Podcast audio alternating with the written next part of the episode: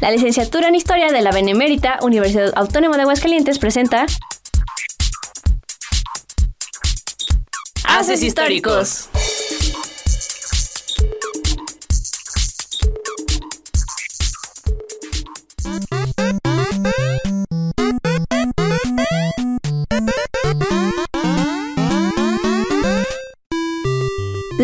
Videojuegos son uno de los medios de entretenimiento más importantes y divertidos que tenemos desde el siglo pasado, capaces de llevar al jugador a una experiencia de primera persona que logra transportarlo a mundos mágicos, futuros posapocalípticos, campos de flores donde podemos explorar, inclusive llevarnos a un terror extremo. Cuando de videojuegos hablamos, existe una empresa que no podemos dejar pasar, Nintendo. El día de hoy, en Haces Históricos, abordaremos su historia a través de su fundación para conocer así sus principales consolas y su legado hasta su octava generación. Antes de comenzar, saludo a mi compañero JD. ¿Cómo estás, JD?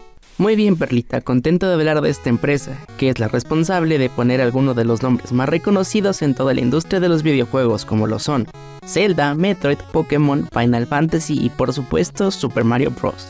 Nintendo ha creado algunas de las consolas y juegos más icónicos de la historia, influyendo en la cultura popular y la forma en que jugamos y experimentamos los videojuegos. Pero ¿cuántos saben de sus orígenes? La historia de Nintendo puede empezar a contarse a partir de muchas cosas. Muchos de nuestros oyentes empezarían con el recuerdo de un nivel que es difícil de superar, de esa canción particular que se queda en nuestra cabeza incluso después de acabar de jugar de ese juego que siempre disfrutan empezar de nuevo. Sin embargo, hay mucho más, muchas misiones secundarias que Nintendo tuvo que hacer antes de llegar al castillo. Los orígenes de nuestro héroe Nintendo se remontan al 1889. Antes de hacer videojuegos, las cosas iniciaron con juegos de cartas. Todo empieza con el artista y artesano Fusahiro Yamauchi, un fabricante de juegos de cartas quien funda una compañía con el objetivo de comercializar sus naipes hechos a mano. En los mismos usaba tres caracteres kanji para formar la palabra compuesta Nintendo, los cuales podrían traducirse como deja la suerte al cielo. Es así como nace la compañía. Su modesto negocio pronto se volvió más rentable con el auge de los juegos de cartas en las apuestas, y para cuando Fusahiro Yamauchi alcanzó la vejez, Nintendo se volvió la compañía de naipes más grande en Japón. Para poder retirarse sin tener ningún hijo varón, arregló el matrimonio de su hija e hizo tomar a su yerno el apellido Yamauchi, como era costumbre si quería entrar al negocio de la familia. Así, Sekiro Kaneda pasaría a ser Sekiro Yamauchi. Es así como Sekiro Yamauchi tampoco tuvo hijos varones, casando a su hija mayor con Shikanoyo Inashiba, quien también tomaría el apellido de la familia. Este matrimonio dio como resultado un único hijo, Hiroshi, quien crecería con sus abuelos al ser abandonado por su padre dejando a su madre en la deshonra. Sería Hiroshi quien en la década de los 50, con tan solo 21 años, asumiría la presidencia. La compañía que recibió estaba en mal estado. La Segunda Guerra Mundial había provocado un desinterés en los juegos de azar extranjeros, además de que las exportaciones de otros países se abrían paso por el mercado. El joven Hiroshi, que adoptaría el apellido Yamauchi al casarse, con la idea de expandir su línea de productos a otras cosas que no fueran cartas, se aventuró a varios mercados. Con los alimentos, su arroz instantáneo fue un fracaso. El mercado hotelero no funcionó. Su compañía de taxis aplastada rápidamente por la Unión de Taxistas. Y sin más ideas, se asentó al sector de juguetes, decidiendo que el camino definitivo para Nintendo era el entretenimiento.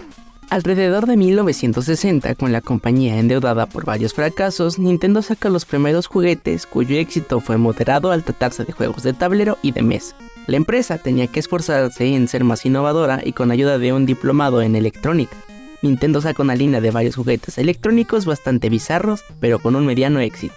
Fue de este modo como Nintendo abrió el departamento de investigación y desarrollo para juguetes. Animados por sus ganancias en este sector, Nintendo se asoció con Mitsubishi para crear sistemas de videojuegos y creando así su primera serie de consolas de venta exclusiva para Japón llamadas Color TV en 1977.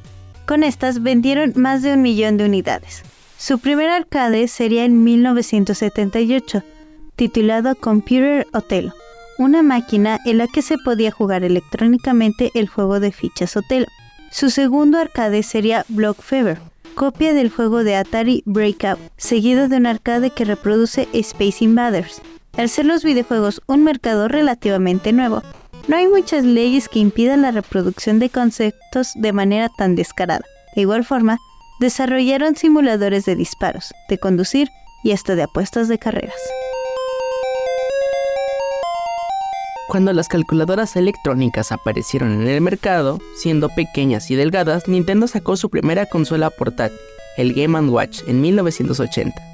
A partir de ahí y hasta 1991 fabricarían una gama de 70 pequeñas consolas portátiles, las cuales normalmente eran de un solo juego con variación.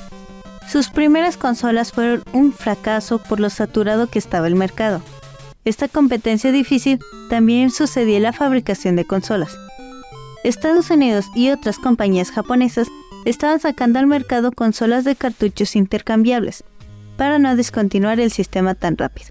Nintendo entendió que debía desarrollar un juego que fuera difícil de copiar, además de barato para hacerle frente a la competencia. Para eso unió fuerzas con Sega, lanzando Monkey Magic, otra copia de Breakout y Radar Scope, nuevamente copia de Space Invaders. Nada de esto ayudaba a Nintendo a destacarse. Sus juegos originales aparecerían en 1979 con Sheriff, un éxito comercial, aunque tampoco destacaba mucho por ser innovador. Este año lograron abrir una oficina en Nueva York para distribuir Radar Scope, el cual es recibido en Occidente sin nada de entusiasmo, acabando con miles de máquinas de arcade sin usar. Necesitaban intentar hacer otro juego de arcade para sus máquinas. En este momento se le ordena a Shigeru Miyamoto, el primer artista de la empresa sin tener conocimientos de programación, que creara un videojuego. Miyamoto, odiando la idea de naves espaciales, se concentra en algo más simpático, un villano, ni muy malo ni muy feo que secuestra sin la intención de hacerle daño a la doncella. El protagonista sería un hombre ordinario en overol con una gorra, agregada para ocultar cabello que por inercia en la realidad al saltar se movería, pero quiso evitarles el trabajo a los programadores. Es así como en 1981 Miyamoto, sin tener ninguna experiencia previa en desarrollo de juegos, diseñó Donkey Kong, el juego que originaría la famosa franquicia de Mario. En ese entonces, John Man. Fue una de las primeras veces que un juego tenía una historia antes de su programación. Los efectos de sonido de esta primera entrega revelan su origen en Radar Scope, ya que son los mismos fue el primer gran éxito de Nintendo, convirtiéndose en una de las máquinas de arcade más rentables en el mundo. Mientras tanto en Japón se seguía trabajando en un nuevo sistema de videojuegos. Las computadoras personales se hicieron populares y la sobreabundancia de malos videojuegos creó una fatiga cuando apenas Nintendo estaba arrancando. Tenían que idear algo irrefutablemente bueno si querían seguir con la empresa flote. Con esta presión y la idea de calidad sobre cantidad, en 1983 se nombró Famicom a su nueva consola, la primera computadora familiar japonesa. Tenía un precio entre los 9.800 yenes, un equivalente a 100 dólares, mucho más barato que los demás sistemas que rondaban entre los 200 a 300 dólares. Cuando por fin salió a la venta en junio de 1983, las unidades se agotaron fácilmente, alcanzando la venta de un millón y la demanda no pareció agotar. La competencia no tenía en el mercado nada que se le comparara. La consola se titularía en Occidente como Nintendo Entertainment System, mejor conocida como la NES, lanzada en Estados Unidos en 1985. La NES tendría otras dos versiones, el modelo NES 101 más pequeña y barata en 1993 y la Super NES que todos recordamos. Solo quedaba un problema. A pesar de que Nintendo se había asegurado que su software era el más sofisticado de la época, había pocos juegos que podían aprovechar su sistema. Nintendo debía crear buenos juegos originales y para eso necesitaba los mejores artistas posibles en el departamento de investigación y desarrollo de la compañía. Debido a que en Japón un empleado rara vez cambia de compañía durante su carrera, tendrían que sacar a sus artistas recién graduados de la universidad. Hiroshi Yamauchi, aún a cargo de la compañía, dividió el departamento de desarrollo en cuatro grupos, los cuales competirían entre sí Era una rivalidad dura en la que meses y meses de trabajo podían ser desechados por Yamauchi en un instante, pero siempre animando a sus trabajadores a idear algo mejor la próxima vez. El departamento número uno estaba a cargo de Yopei Yokio, quien con éxito diseñaron Metroid en 1986 para la NES, un juego que combinaba el diseño de Mario y el ambiente oscuro de The Legend of Zelda, aunque con una versión mucho más futurista. Al encontrarse una protagonista de nombre Samus con armadura de robot, quien al final del juego al quitarse el casco resulta ser una mujer. Este grupo también desarrolló la consola portátil Game Boy en 1989. El segundo departamento estaba a cargo de Masayuki Uemura, cuyos logros fueron más técnicos al desarrollar varios avances para el hardware de las consolas, mientras que el tercero se ocupó de la tecnología detrás de los cartuchos y los sistemas de memoria que permitirían guardar la partida. El último grupo estaba bajo el mando de Miyamoto, quien tenía la misión de crear el mejor juego posible para el NES. Miyamoto entonces retomó sus personajes que había usado en Donkey Kong, el pequeño hombre del overall creado para ser un carpintero pasó a ser un plomero y a llamarse Mario, con un hermano alto de nombre Luigi. Miyamoto nombró su siguiente obra maestra Super Mario Bros. en el 83.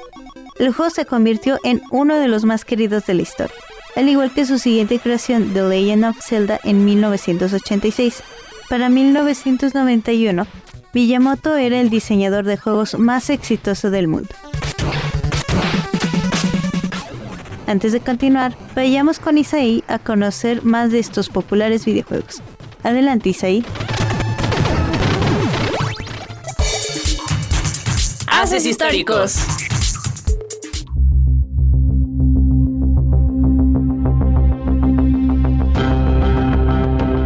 La compañía que revolucionó el mundo de los videojuegos, que nos trajo varios clásicos de su época, pero sobre todo que nos llenó de tanta nostalgia con algunos de sus videojuegos más reconocidos a nivel mundial. Hoy en Voces de la Historia, acompáñanos a conocer algunos de los videojuegos más conocidos que produjo la compañía de Nintendo. En el top número 3 tenemos a Castlevania. Basado en el libro Drácula de Bram Stoker, encarnaríamos a Trevor, quien tiene como objetivo principal matar a Drácula, no obstante, el conde lo pondrá en aprietos, ya que deberemos recorrer todo el castillo para llegar hasta él. En esta entrega, Nintendo supo darnos varias dosis de acción, pero a la vez de terror, ya que los diseños de sus personajes y de la misma ambientación nos hace creer que estamos adentro de la misma novela. Muy recomendable para los amantes de terror y acción. Número 2. The Legend of Zelda. Estrenada en el año de 1986, fue uno de los videojuegos más importantes que produjo la compañía, solo por detrás del primer puesto. Al puro estilo de los cuentos clásicos, en esta ocasión encarnamos a Link, que tiene como objetivo principal de rescatar a la princesa Zelda de las garras de Ganondorf. Su jugabilidad es al puro estilo Calabozos y Dragones, donde tendremos que entrar a un sinfín de lugares, recolectar objetos, para así finalmente derrotar al jefe final. Y número 1, Super Mario Bros. Sin lugar a duda fue el videojuego que marcó un antes y un después, el juego que catapultó a la compañía a que fuera reconocida a nivel mundial. Fue creado por Shigeru Miyamoto y estrenada en septiembre de 1985. A muchos jugadores les encantó con solamente jugar el primer nivel, ya que el diseño bastó para que la mayoría del público se adentrara un poco más al ámbito de los videojuegos. Posteriormente a su lanzamiento, Nintendo emitiría varios videojuegos del pequeño plomero, siendo la mascota oficial de la compañía, además de que su legado se plasmaría en películas, series de televisión, juguetes, canciones, marcas de cereales, entre otros. Sin duda, Super Mario Bros. se lleva el primer puesto de esta lista. Y eso fue todo oyente, coméntanos en nuestras redes sociales qué videojuegos habrían jugado de esta mítica compañía. Yo fui Alberto Isaí y esto fue Voces de la Historia. Regresamos con ustedes.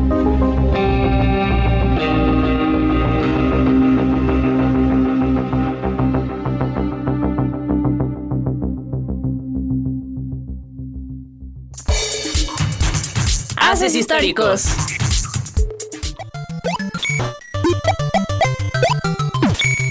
En 1990 Nintendo sacaría su consola portátil, la Game Boy. La misma resultaba por tener las características más novedosas de la tecnología de la época, portabilidad pequeña y entretenida.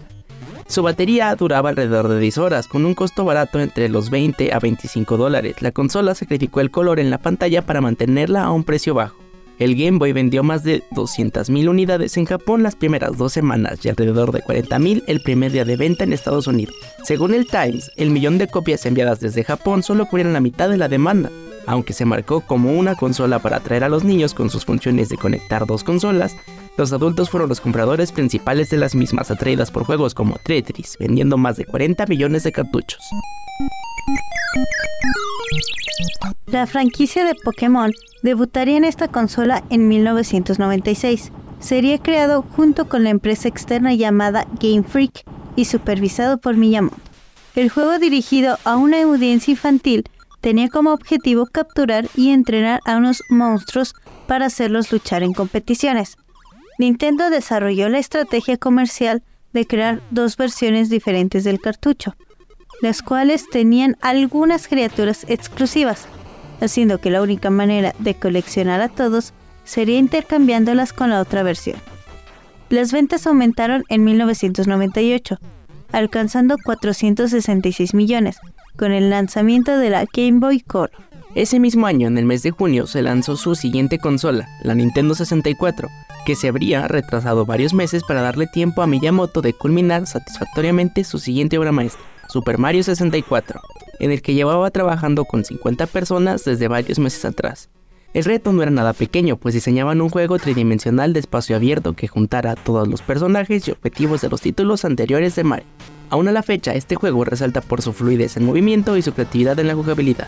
La venta en Japón comenzó con 300.000 unidades listas y 3 juegos disponibles.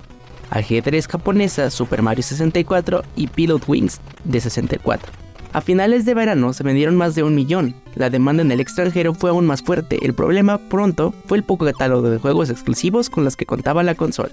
En 2001 sacarían su versión mejorada, el Game Boy Advance, junto con el Nintendo GameCube. Esta sexta generación de consolas había vuelto la competencia más dura para Nintendo. El mercado había cambiado considerablemente para entonces. Su competencia se había movido a juegos más difíciles, buscando integrar en sus productos la mejor de las tecnologías y ofrecer juegos con una madurez y una resaltada violencia que atraía a jugadores más maduros.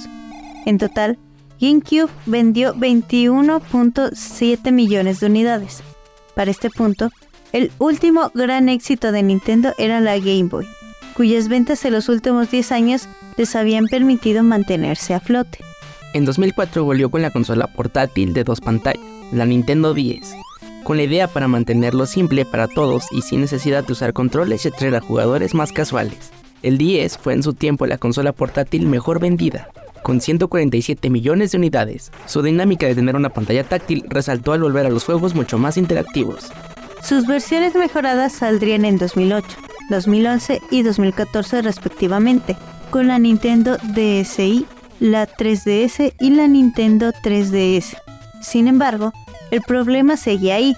A diferencia de sus competencias que eran empresas tecnológicas, podían invertir fácilmente en la tecnología más moderna, tanto informática como visual. Las nuevas consolas soportaban reproductores de BDS, conexión en línea y un mayor rendimiento, y contaban con una amplia variedad de videojuegos gracias a que aceptaban juegos de terceros desarrolladores.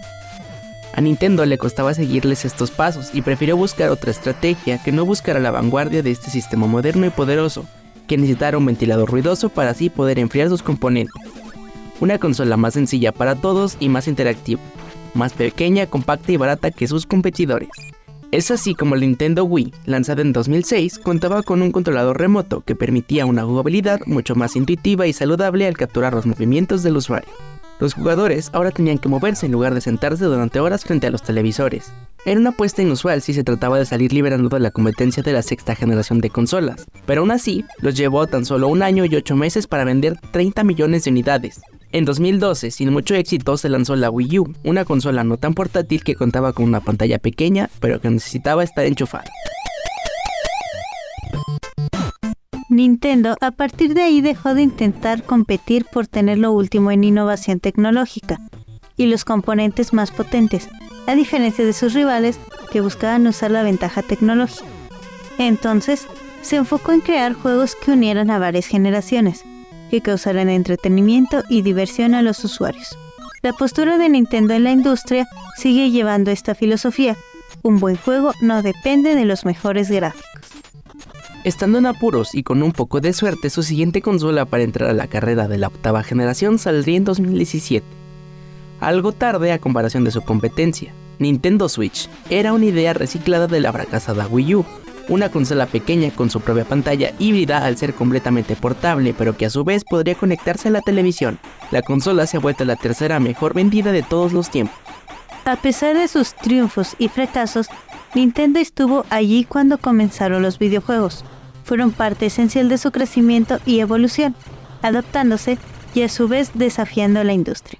Muchos dirían que es nostalgia lo que sigue moviendo a Nintendo, pero no podemos olvidar que también fueron sus riesgos e innovaciones lo que los consolidaron como uno de los mejores desarrolladores de videojuegos. Antes de irnos, conozcamos brevemente un poco de algunas demandas que ha hecho Nintendo. Adelante, JP.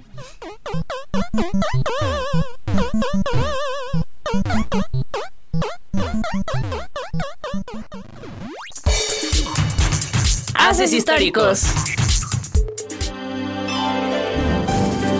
Nintendo, una de las compañías de la industria de los videojuegos más conocidas de todo el mundo, siendo pionera en muchos aspectos que revolucionaron dicha industria, siendo los creadores de múltiples franquicias que el día de hoy siguen vendiendo miles o millones de copias alrededor del mundo.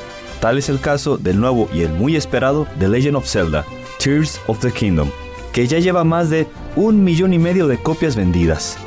Ahora bien, si bien es una compañía que es conocida por sus juegos y su diversión que ha repartido por todo el mundo, también es conocida por ser una de las compañías que más ha demandado los derechos de sus personajes, juegos o propiedad intelectual en general.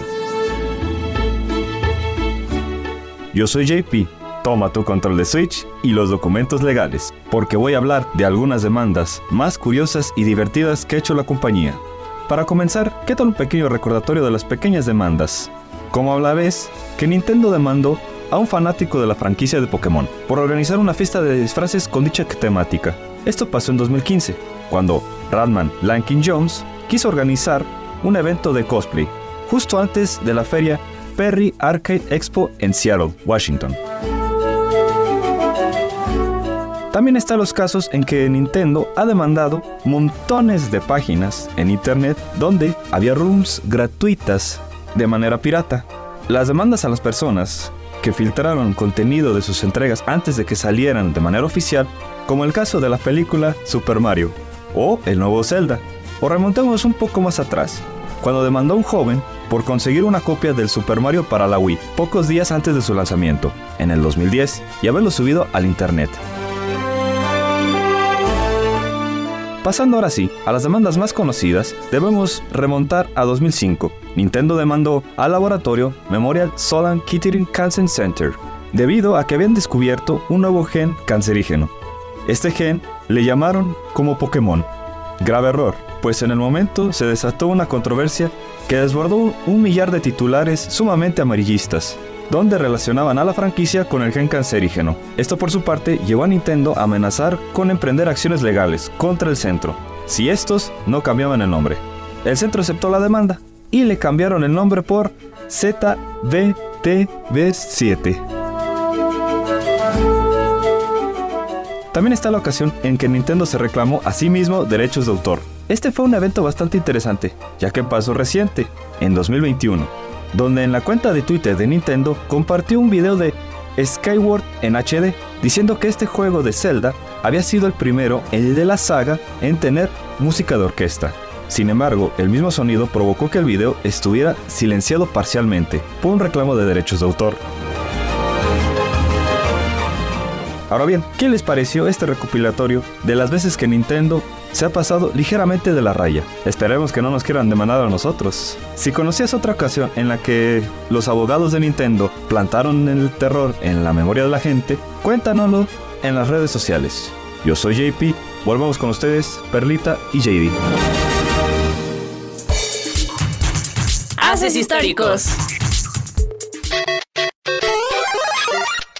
Es así como estamos llegando al final de esta emisión, no sin antes agradecer a Isaí y JP por las secciones de hoy. Esperamos que puedan sintonizarnos el próximo miércoles a las 5 de la tarde por Radio UA 94.5 FM. Les recordamos estar atentos a la publicación de la revista Horizonte Histórico y estar atentos a las actividades que ofrece el Departamento de Historia. Les invitamos a darle like a nuestra página de Facebook Haces Históricos, donde publicamos el tema de la semana y donde ustedes pueden decirnos de qué personaje o tema les gustaría que habláramos en próximos programas. También búsquenos como Haces Históricos en Instagram y en nuestro canal de YouTube y Spotify, donde estaremos compartiendo material de este programa. Igualmente, agradecemos a Rafael Polo, editor de este programa y el encargado de que toda la magia suceda. En fin, muchísimas gracias por su tiempo. Yo soy Argelia Gutiérrez. Mi nombre es JD Brenes. Que tengan una linda tarde y recuerden que la historia la hacemos todos.